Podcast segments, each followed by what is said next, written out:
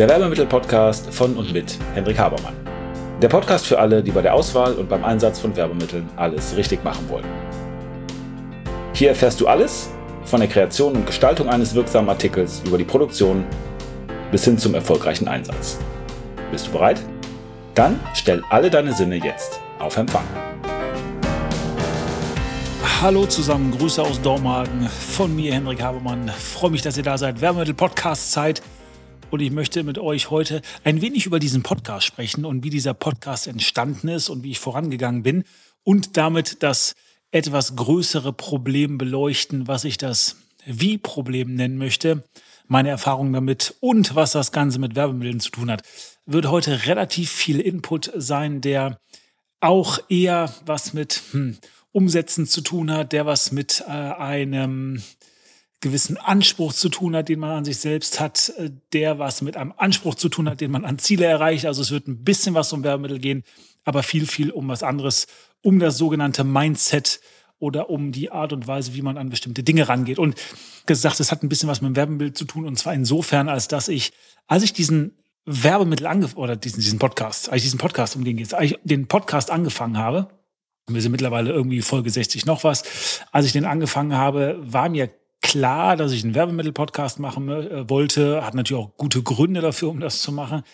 Aber ich hatte überhaupt keine Ahnung, wie ich das machen sollte. Und ähm, dann habe ich angefangen, das irgendwie zu konzipieren und gesagt, okay, was soll da rein und ähm, was wollen wir alles behandeln. Ist natürlich jetzt sowieso anders gekommen, als ich mir vorgenommen habe. Deswegen nicht zu viel Zeit in die Vorbereitung stecken und sich strikt daran halten wollen. Aber das ist ein anderes Thema.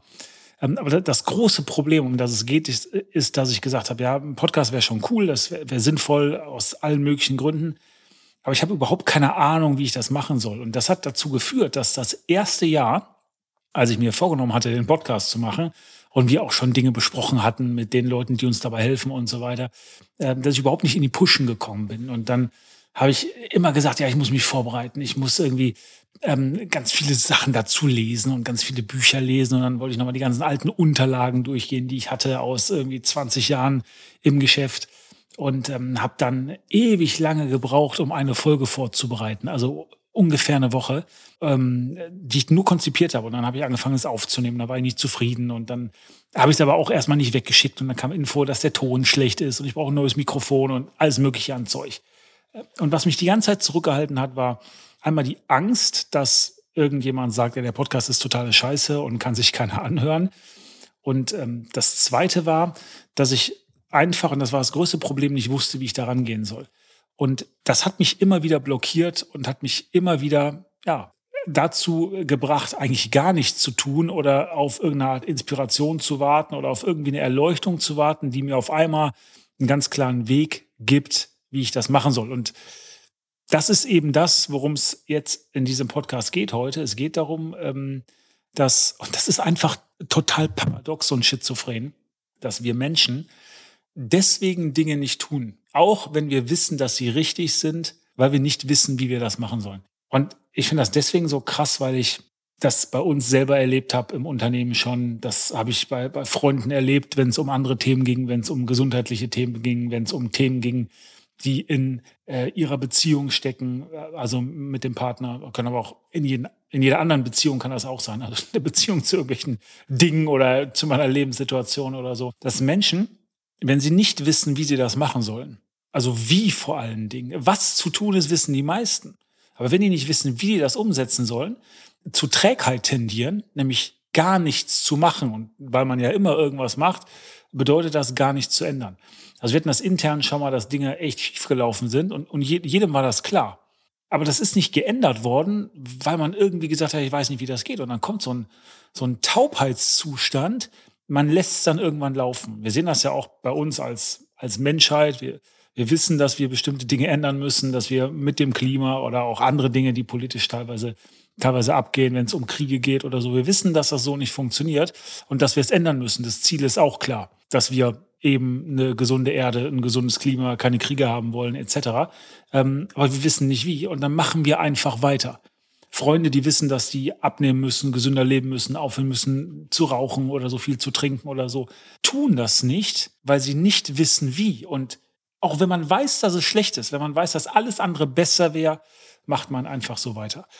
Und mir scheint, dass das ein Problem ist, was durchgeht äh, durch das menschliche Gehirn, durch das menschliche Denken. Es scheint einfach ein riesengroßes Problem zu sein. Und ich nenne es eben das Wie-Problem, weil die Tatsache, dass wir nicht wissen, wie was gehen soll, führt dazu, dass wir gar nichts machen, dass wir keine Veränderungen herbeiführen, obwohl wir wissen, dass das, was wir tun, vielleicht schlechter ist als die, die, die, die, die schlimmste Veränderung. Dass es im Grunde genommen nur besser werden kann, aber wir ändern fast nichts daran. Und ja, komisch, warum? Und dazu meine Gedanken im Folgenden. Erstmal ist es, wenn es um Veränderung geht, auch oft die Angst, ich habe das ja auch gesagt, was den Post Podcast anging, dass ich irgendwie nicht gut genug bin oder dass, dass das Ganze noch verbessert werden kann. Und da müssen wir uns klar machen, dass Perfektion sowieso etwas ist, was unmöglich ist und auch überhaupt nicht angestrebt werden sollte. Ich hatte mal gepostet, dass Perfektion im Grunde genommen nur die Unfähigkeit ist, Prioritäten zu setzen, weil ich irgendwann immer an, einen Punkt komme, wenn ich etwas 99 Prozent gut habe und ich will es unbedingt 100 Prozent machen,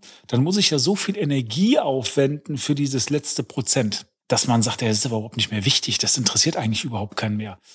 Zwei Beispiele, die das illustrieren sollen, wenn ich tanzen können will, weil ich irgendwie sage, ja, ich gehe auf eine Hochzeit und äh, tanzen wir Wiener Walzer, weil das alle machen und ich möchte so gut genug mittanzen können dann komme ich wahrscheinlich mit einem Nachmittag Tanzstunden, drei, vier Stück, drei, vier Stunden Tanzunterricht, kann ich wahrscheinlich so, so gut Wiener Walzer tanzen, dass ich mich nicht total blamiere und dass es auch nach Wiener Walzer aussieht. Wenn ich aber ein bisschen besser werden will, dass das wirklich richtig schick aussieht, muss ich vielleicht 10 oder 15 Tanzstunden nehmen.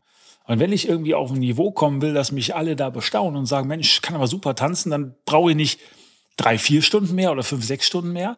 Nee, dann brauche ich vielleicht schon 30 oder 40 Stunden mehr. Ja, klar. Und wenn ich irgendwann auf einem Niveau tanzen will, dass ich damit Wettbewerbe gewinnen kann oder Europameister oder Weltmeister werden, muss ich wahrscheinlich zehn Jahre jeden Tag zwei Stunden machen. Also ich brauche, irgendwann komme ich immer an ein Level, wo ich viel, viel mehr Energie brauche. Ich muss immer daran denken, ich bin ja mal Rettungsdienst gefahren und äh, da haben wir, da hieß es, okay, ich war, wir waren im Roten, beim Roten Kreuz äh, in der Schule, Landesschule, Nordrhein irgendwie in Düsseldorf beim Roten Kreuz, Kreuz drei Monate Ausbildung für, für einen Rettungssanitäter. Und da waren welche, die haben, glaube ich, schon nach zwei Wochen, die erste, äh, nach der Ausbildung haben ich schon aufgehört. Und dann waren die, glaube ich, Rettungshelfer oder so hieß das. Und da hat man gesagt, nee, die können so ein paar Sachen können die schon machen. Ja, also zwei Wochen Unterricht. Drei Wochen damals, äh, drei Monate, Verzeihung, mit Praktika und so war Rettungssanitäter. Da hat man irgendwie gesagt, ja, ihr könnt so in 85 Prozent der, der, der Fälle helfen, wenn irgendwie Notfall ist. Rettungsassistent war viel länger, deutlich länger. Äh, da konnte man irgendwie bei 90 Prozent helfen und Notarzt, der dann ein paar Jahre studiert hat, der konnte irgendwie bei 93 Prozent helfen. Das heißt, das waren immer nur ein paar Prozent mehr, aber das Studium oder die Expertise, die man brauchte, war noch viel, viel länger. Ähm, das heißt, es ist immer exponentiell mehr, was ich an Energie reinstecken muss, um so gut zu werden oder um immer besser zu werden. Und letztendlich ist Perfektion deswegen nicht nur unmöglich, weil ich kann immer noch was verbessern, aber sie ist auch nicht erstrebenswert, sondern erstrebenswert ist eine Exzellenz oder dass ich einfach richtig gut bin oder dass der, der das hört oder der, der meine Leistung bekommt, eben wirklich ein Problem gelöst hat oder weiterkommt. Und das ist, glaube ich, ein Punkt, den wir uns klar machen müssen. Erstmal ist es gar nicht wichtig, der Beste zu sein. Es ist wichtig, gut genug zu sein und Wert zu bringen. Aber letztendlich interessiert es auch keinen und es erwartet auch keiner. Ähm, wie heißt es noch? Perfektion ist Lähmung, aber Perf Perfektion weckt Aggression. Also wenn wir richtig gut sind, mögen es die Leute ja eben auch nicht. Ähm, und ich glaube, ein Problem ist auch, und jetzt kommen wir ein bisschen mehr wieder zu dem Wie-Problem, wenn Leute sagen, ich weiß gar nicht, wie ich etwas machen soll, dass man sagt, das ist auch vollkommen egal. Es ist insofern egal, als dass du, wenn du anfängst, noch gar nicht wissen musst, wie du zum kompletten Ergebnis kommst. Und die Sache ist aus meiner Sicht die, dass viele Leute glauben, dass sie erst anfangen können, wenn die den kompletten Weg überblickt haben, wenn die genau wissen, wie die zum Ziel kommen. Die Wahrheit ist aber, dass wir das meistens gar nicht wissen, dass wir auf dem Weg ja auch vielleicht einfach neue Erkenntnisse haben oder Dinge ändern oder irgendwas gelernt haben, äh, was uns hilft oder dass wir merken, wir sind am Holzweg und dann gehen wir diesen Weg gar nicht. Und das ist ja auch gar nicht schlimm. Es ist gar nicht wichtig, den kompletten Weg zu kennen und zu überblicken, sondern es ist wichtig, dass wir ein Ziel haben und dass wir auf das Ziel hinzugehen. So, und das bedeutet auf der einen Seite, dass wenn wir irgendwas können wollen oder machen wollen oder ein Ergebnis erreichen wollen, uns im Grunde genommen nur auf den nächsten Schritt konzentrieren müssen und sagen müssen, okay, was muss ich, muss ich brauchen für den nächsten Schritt? Was ist überhaupt der nächste Schritt? Was ist wichtig dafür? Steve Larson hat es mal Just-in-Time Learning genannt und hat gesagt, so, ich lerne das, was ich für den nächsten Schritt brauche. Was ich für Schritt zwei oder drei brauche, das, das spielt jetzt keine Rolle. Das lerne ich, wenn ich eben vor Schritt zwei oder drei stehe. Und das Interessante ist, wenn ich jetzt bei Schritt eins stehe und ich gucke mir Schritt neun an und sage, boah, ich fang gar nicht an, weil ich habe ja Schritt sieben und acht noch gar nicht, dass man sagt, ey, warte mal, das lernst du eben, wenn du Schritt sechs gemacht hast, weil auf dem Weg hast du ja auch eine Erfahrungs- und eine Lernkurve und nur weil du das jetzt nicht überblicken kannst, heißt das nicht, dass du es jetzt überhaupt schon brauchst. brauchst. Das heißt aber auch überhaupt nicht, dass du das dann nicht kannst, weil vielleicht lernst du es ja eben auf dem Weg oder äh, den Prozess dahin. Und wenn wir uns unternehmerische Tätigkeit an, äh, angucken, ist das fundamental fundamentaler Bestandteil von dem, was wir machen, dass wir sagen, äh, das ist ein Spiel, von dem wir eigentlich gar nicht wissen, wie wir Ergebnisse erreichen. Gerade wenn man Unternehmer ist, das gilt aber ja auch für bestimmte Sportarten, äh, wenn man Fußball spielt. Fußball sind 22 Leute, ein Ball. Es ist so komplex, das Spiel. Ich weiß nicht, was in der 13. Minute ist. Ähm, ich weiß nicht, wer dann den Ball hat oder in welcher Spielsituation wir sind und ob wir in der Defensive oder ob wir im Angriff sind und, und wo wir auf dem Platz stehen werden. Ich kann zwar eine generelle Strategie vorgeben für das Spiel, aber ich weiß nicht ganz genau, wie es dann sein wird. Ähm, das heißt, ich kann die ganz konkrete Situation, was ich ganz konkret in der Situation mache, kann ich gar nicht überblicken. Aber nochmal, ich muss es auch nicht. Das ist genauso im Business. Wenn ich sage, ich habe irgendwie einen Businessplan oder ich habe irgendwelche Vorstellungen, wo ich hinkommen will, dann gehe ich irgendwann mal los und dann fahre ich eben auf Sicht und reagiere auf das, was gerade passiert. Ich weiß aber nicht, was ich jetzt mache. Woher weiß ich, was wir in zwei Jahren machen mit unserem Geschäft, wie sich das entwickelt? Ich habe überhaupt keine Ahnung. Ich habe Vorstellungen davon, wo ich hin will. Aber ich weiß es nicht. Ich habe Vorstellungen davon, wie ich in bestimmten Situationen reagieren will. Oder ich habe eine Vorstellung davon, welche Probleme ich eigentlich mal lösen will. Ja, aber es kommt die ganze Zeit anders. Wer von uns hätte gedacht, dass irgendwie Covid kommt oder dass keine Ahnung, welche Probleme kommen? Irgendein Vulkanausbruch auf Island oder so hätten wir nicht. So, wir kennen den kompletten Weg nicht. Wichtig, wir müssen den auch gar nicht kennen. Wir müssen nur unseren nächsten Schritt kennen. Aber weil Leute den Weg nicht sehen, glauben sie, dass sie es nicht schaffen können oder fühlen sich unsicher und gehen eben überhaupt nicht los mit dem ersten Schritt, der vielleicht klar ist, um was zu tun. Und ähm, jetzt kommen wir ein bisschen auf das Thema ähm, Werbemittel. Ich habe das oft, dass ich mit Leuten über Werbemittel spreche, manchmal auch mit Leuten, die irgendwie voll im digitalen Bereich sind und sagen, ja, Werbemittel ist voll scheiße, das brauchen ja irgendwie, ist das total oldschool und macht ja keiner mehr und so weiter. Und wenn wir dann Gelegenheit haben, ein bisschen in die Tiefe zu gehen und ähm, ich ein bisschen über die Technik dahinter erkläre, also Technik jetzt im Sinne von, wie funktioniert die Psychologie dahinter, äh, warum funktioniert das bei Menschen so? Warum benutzen gerade die Leute, die glauben, die sind also nur digital? Dass man sagt, ey, guck dir doch mal an, wie du auf bestimmte haptische Elemente bei Apple reagierst zum Beispiel. Oder wie du dich triggern lässt von, von bestimmten Sprachmustern, die ja auch nichts anderes sind, als äh, multisensuale Tasten in deinem Kopf zu drücken. Guck dir an, wie die menschliche Psychologie funktioniert, wie du in deiner Partnerschaft bist, äh, wie du auf deine bevorzugten Marken, Brands, Restaurants und was auch immer funktioniert, wie du Dinge erlebst, wie du Dinge als voller, als gehaltvoller, als wertvoller wahrnimmst, weil mit multisensorischen Triggern gearbeitet wird. Und das ist alles multisensuales Marketing und das ist letztendlich das, was wir versuchen klarzumachen, dass das wichtig ist. Das sagen ganz viele von denen, macht Sinn, klar, verstehe ich, äh, logisch und, und sehen, dass das eine Sache ist, die sich komplett quer durch das menschliche Verhalten oder durch menschliche Wahrnehmung und eben dann durch Erleben und Verhalten und so weiter zieht. Und das Krasse ist, dass die Leute machen nichts. Die machen nichts, weil die, weil die keine Ahnung haben, wie die an das Thema rangehen sollen, wenn wir mit Leuten über Gefühle sprechen, über Gefühle wahrnehmen, die emotional sind. Wir erklären, was Werbemittel, haptisches Marketing für eine Rolle spielt. Haben wir die Leute auf unserer Seite, früher oder später eigentlich alle, was auch logisch ist, ähm, weil es ja eben ein elementarer Bestandteil ist. Wenn wir über Zahlen reden, wenn wir über Logik reden, wenn wir ähm, Beispiele geben, äh, Zahlen, Daten, Fakten, wir kriegen diese Leute überzeugt.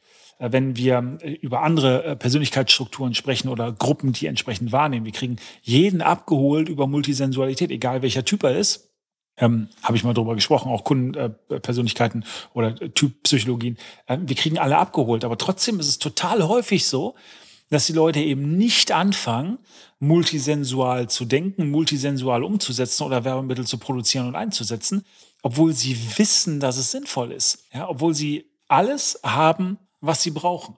Was ist der Grund dafür? Der Grund ist eben, dass ich glaube, viele einfach nicht wissen, wie sie es machen sollen. Die sagen, ich habe das jetzt verstanden. Ich habe verstanden, dass das wirkt. Ich habe verstanden, dass ich damit meine Marke anders darstellen kann, dass ich meine Verkäufe ankurbeln kann, dass ich äh, Wiederkaufsraten erhöhen kann, dass ich Preisbereitschaft erhöhen kann.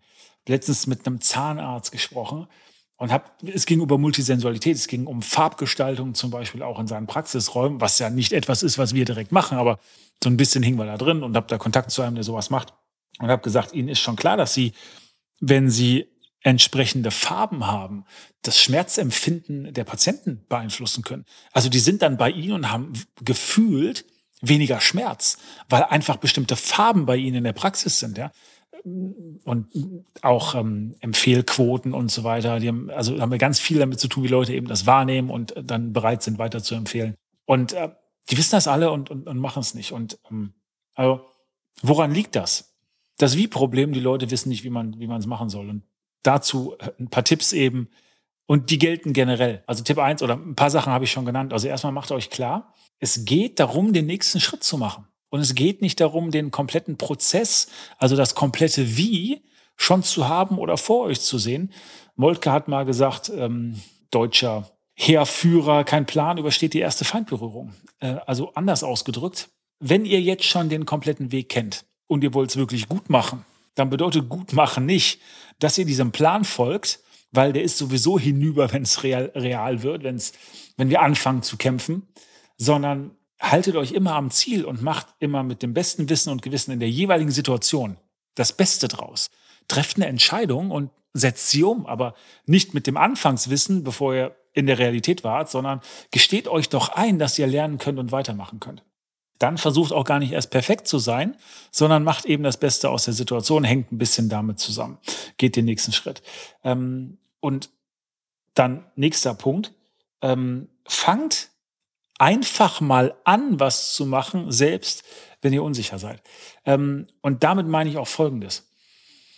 Ihr habt das vielleicht mal festgestellt, wenn es darum geht, Dinge neu zu machen. Dann ist es so, dass, habe ich gerade viel darüber gesagt, dass Leute das nicht machen, weil sie eigentlich gar nicht wissen, wie das gehen soll. Und dann haben wir Blockaden, dann haben wir totale Hemmungen aus Gründen, die ich gerade genannt habe und bestimmt noch ganz vielen anderen Gründen. Wenn ihr aber was gemacht habt, wenn ihr diejenigen seid, die irgendwas kreiert haben, zu Papier gebracht haben, in die Welt gebracht haben, wenn ihr irgendwie ein Baby habt, ob, ob das eine Idee ist oder ein neues Unternehmen gegründet habt oder ihr habt irgendwie einen, keine Ahnung, Brief geschrieben, der an die Kunden rausgeschickt werden soll und ihr zeigt das anderen, dann haben die alle ihren Senf dazu zu geben und können das alle kritisieren und haben alle tausend Verbesserungsmöglichkeiten und so weiter.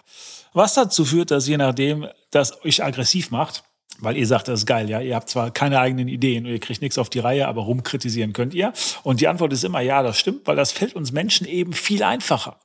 Es fällt den Leuten viel einfacher, etwas zu kritisieren, etwas zu verändern, wenn etwas da ist, als was Neues zu machen, weil das Kritisieren können wir alle. Irgendwas angucken und unseren Senf dazugeben, das ist kein Wie-Problem. Das können wir alle. Aber wie Problem ist, wenn wir was Neues kreieren, wenn wir was Neues schaffen sollen, wenn wir irgendwie etwas bringen sollen, was noch gar nicht da ist. So, und wenn ihr das macht, und das ist eben einer der Tipps, wenn ihr sagt, ich weiß eigentlich gar nicht, wie ich wirklich was machen soll, beziehungsweise anders formuliert könnte es ja heißen, ich weiß eigentlich gar nicht, wie ich was gut machen soll, weil wie man schlecht macht, das wissen wir ja alle. Was ein, kann man auch irgendwas hinrotzen, also schlecht ist immer easy.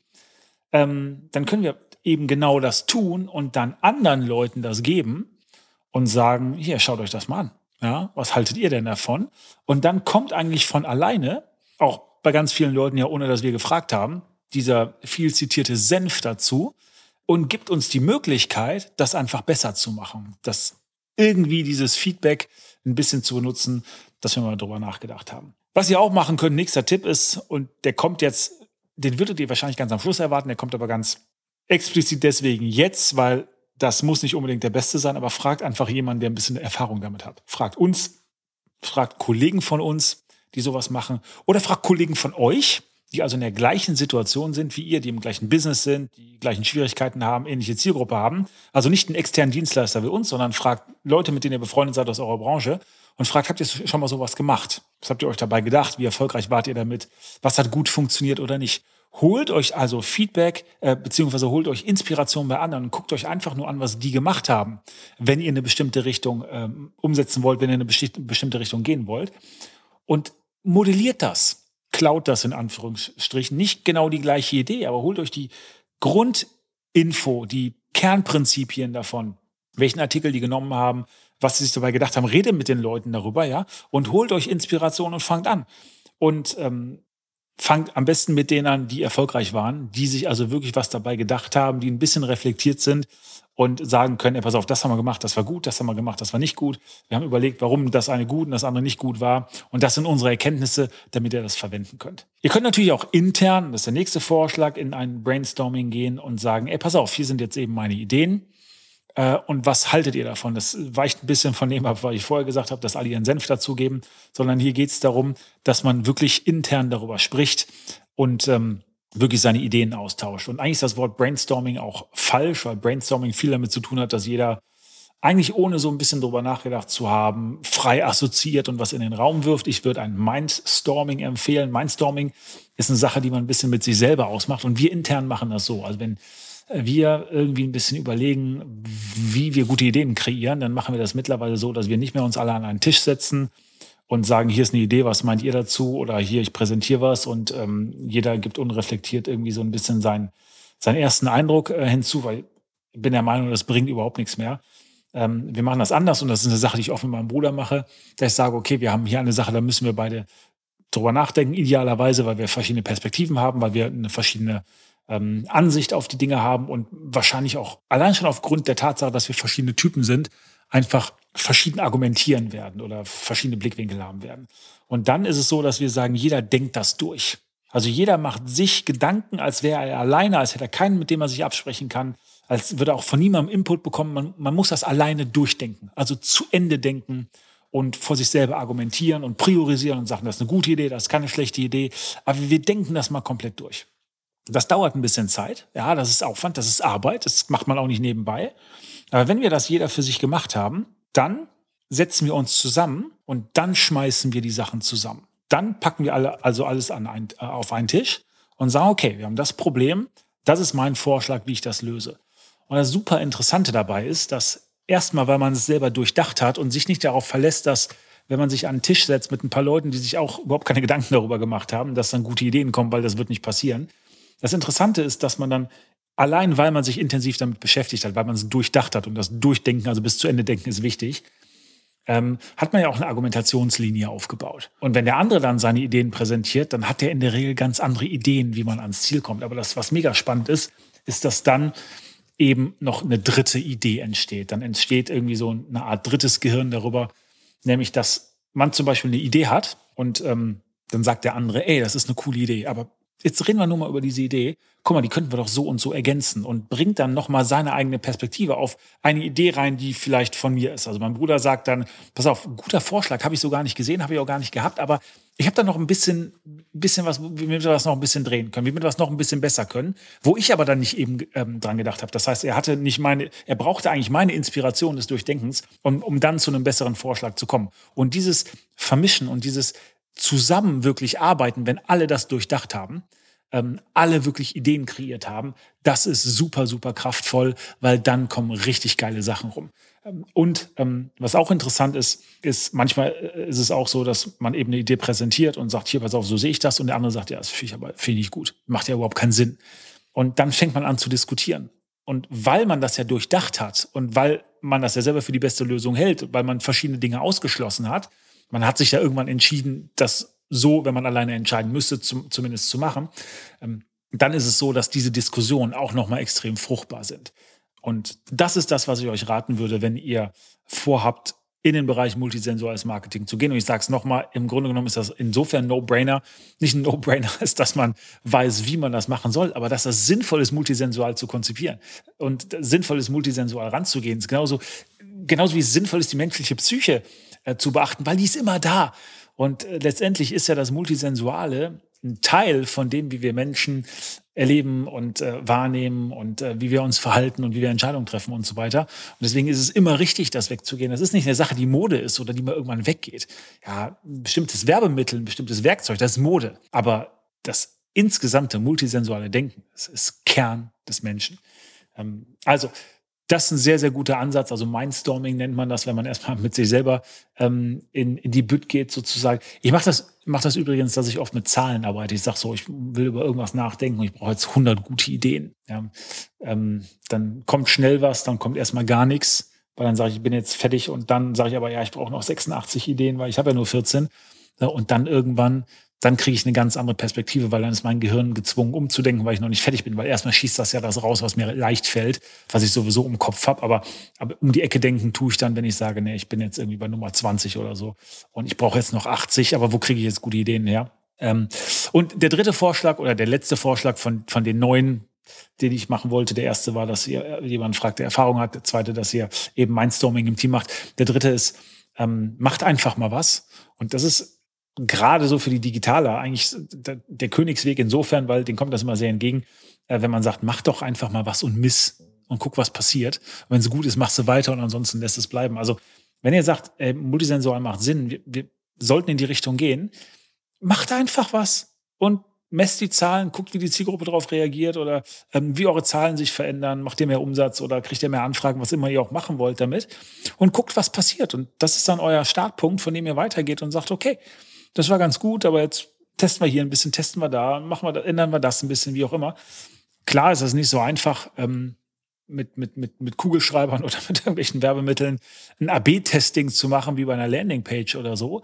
Aber trotzdem, ähm, es ist möglich und ihr habt dafür, wenn ihr das richtig gut macht, halt noch ganz andere Möglichkeiten, Loyalität aufzubauen, Kunden zu gewinnen, was auch immer ihr kennt, die ganze gute Palette von dem, was dieses Tool kann. Heute ging es um das Wie-Problem. Ich habe versucht, euch das ein bisschen näher zu bringen. Ich hoffe, das hat Sinn gemacht für euch und ihr kennt das auch irgendwie, ihr kennt das, erkennt das irgendwie wieder, dass das in eurem Leben ist, dass das in euch selbst ist, weil es ist in uns allen, dass wir diese tierische Blockade, diese Widerstände haben. Wenn es darum geht, wie wir etwas umsetzen sollen, wenn uns nicht einer den kompletten Lösungsweg gegeben hat und uns komplett an die Hand nimmt, fühlen wir uns irgendwie alleine gelassen und das ist das Paradoxe, wir zögern auch wenn wir wissen, dass wir damit Katastrophen heraufbeschwören, wenn wir wissen, dass das mega, mega, mega schlimm ist, äh, was da passieren kann. Ähm, und ähm, ein paar Tools habe ich euch auch an die Hand gegeben. Und letztendlich, das ist das Wichtigste dabei, ähm, was auch sinnvoll ist. Und beim ersten Schritt, das habe ich vorhin gesagt, dass ihr den ersten Schritt machen muss. Der erste Schritt ganz häufig ist, dass man sich eigentlich klar macht, was das Ziel ist und warum das so wichtig ist. Dass man sagt, was sind eigentlich die Gründe dafür, dass ich das erreichen muss, ja? Und was genau will ich erreichen? Weil viele wollen dann schon umsetzen und wollen dann direkt in, in die Taktik, also in das ganz konkrete Wie gehen, welche Werkzeuge und wie auch immer. Das ist auch falsch. Lasst es bleiben. Wenn ihr sagt, ich will irgendwas umsetzen, macht euch immer klar, warum das eigentlich wirklich wichtig ist, dass ihr das schafft. Ähm, warum das so wichtig ist, dass ihr das Ziel erreicht. Macht euch klar, was genau das konkrete Ziel ist. Und dann erst fangt an, am Beat zu arbeiten, weil das ist irgendwie auch, tja, ich weiß nicht, Magic manchmal, dass ähm, wenn das so wichtig ist, dass ihr das Ziel erreicht oder dass ihr bestimmte Dinge nicht mehr habt in eurem Leben oder bestimmte Dinge verlasst, weil ihr sagt, ja, keine Ahnung, wenn wir so weitermachen, sind wir bald pleite, weil wir brauchen unbedingt neue Kunden. Ähm, und wenn ihr sagt, okay, ich, ich weiß auf jeden Fall, warum ich mich damit beschäftigen muss. Jetzt weiß ich auch genau, was mein Ziel ist. Und das ist so wichtig, dass ihr das eigentlich innerlich erreichen müsst, ähm, für euch oder für euren Seelenfrieden oder fürs Unternehmen, dann ist es so, dass das Wie viel leichter fällt, weil die Kreativität besser ist, weil das Wie leichter kommt und weil wir dann auch viel mehr bereit sind, Dinge auszuprobieren, also in dem Wie mehr, mehr Fleisch zu geben, mehr Möglichkeiten zu geben, äh, als das sonst der Fall wäre. Ähm, sonst würden wir viel mehr Dinge ablehnen, weil die irgendwie nicht passen könnten oder uns komisch erscheinen oder so. Aber wenn wir glauben, dass wir etwas unbedingt erreichen müssen, sind wir viel offener für verschiedene Werkzeuge, für verschiedene Möglichkeiten, ähm, auch vielleicht offener für bestimmte Fehler zu machen. Und das gibt uns also deutlich mehr Möglichkeiten, deutlich mehr äh, Masse im Wie und äh, diese Auswahlmöglichkeiten führen dadurch, dass wir eben auch schneller umsetzen können, weil wir eben mehr Werkzeuge an der Hand haben, die wir uns trauen, auch umzusetzen oder die uns bewusst sind und wir dann umsetzen. Also auch nochmal ganz wichtiger Punkt.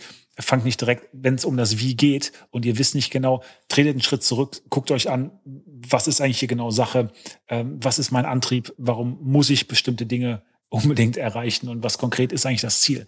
Ja, und formuliert das Ziel aus und gibt also dem, der Motivation, dem Grund, warum ihr euch ändern, bewegen wollt, warum ihr irgendeine Situation ändern wollt, äh, gibt dem extrem viel ähm, Kraft und gebt dem Ziel extrem viel Kraft, Form von einem Magneten, dass ihr sagt, das will ich unbedingt erreichen und das ist konkret das, was, was jetzt wichtig ist.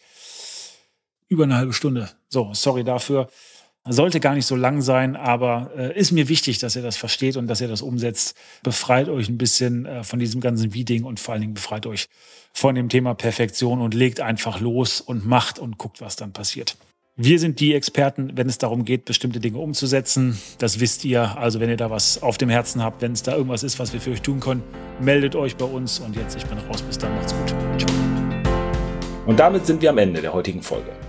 Ich hoffe, Ihr habt ein paar interessante Erkenntnisse gehabt und seid ein wenig schlauer, als ihr es noch vor ein paar Minuten wart.